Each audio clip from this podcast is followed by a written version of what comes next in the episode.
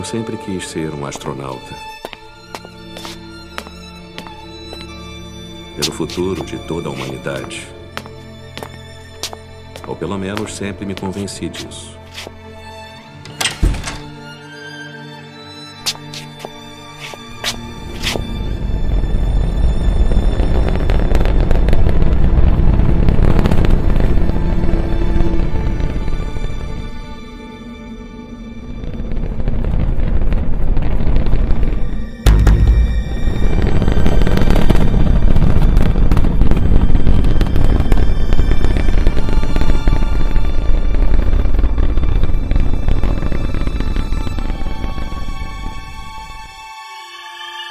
300 mil quilômetros por segundo, ou pouco mais de um bilhão de quilômetros por hora.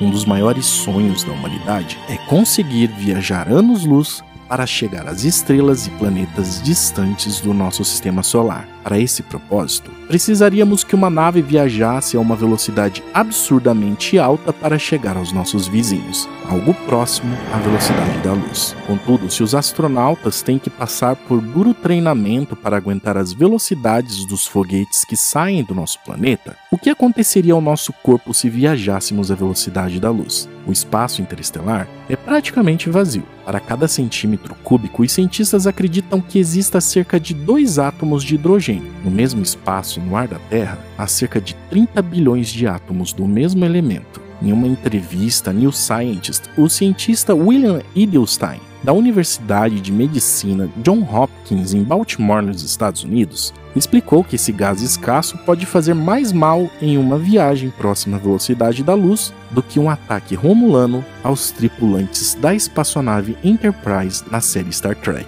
Baseado na teoria da relatividade de Albert Einstein, acredita-se que o hidrogênio que está no espaço interestelar seria transformado em uma intensa radiação que poderia, em segundos, matar todos os tripulantes e destruir os equipamentos eletrônicos. A 99,999998% da velocidade da luz geraria uma energia de 7 teraelectronvolts, o que equivale à mesma energia dos prótons do grande colisor de hadrons. Isso quer dizer que para a tripulação, nessa velocidade, seria como estar de frente a um raio do LHC.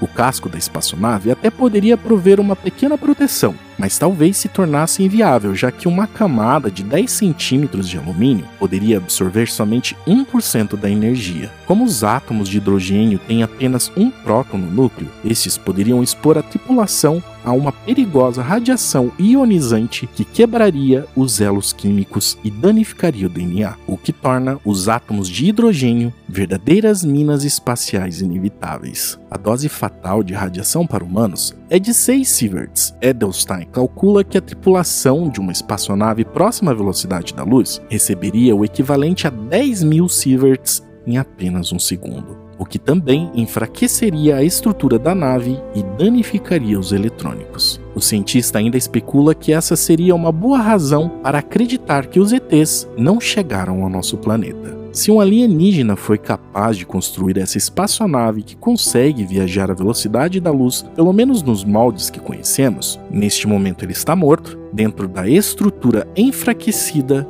e com os seus sistemas de navegação quebrados.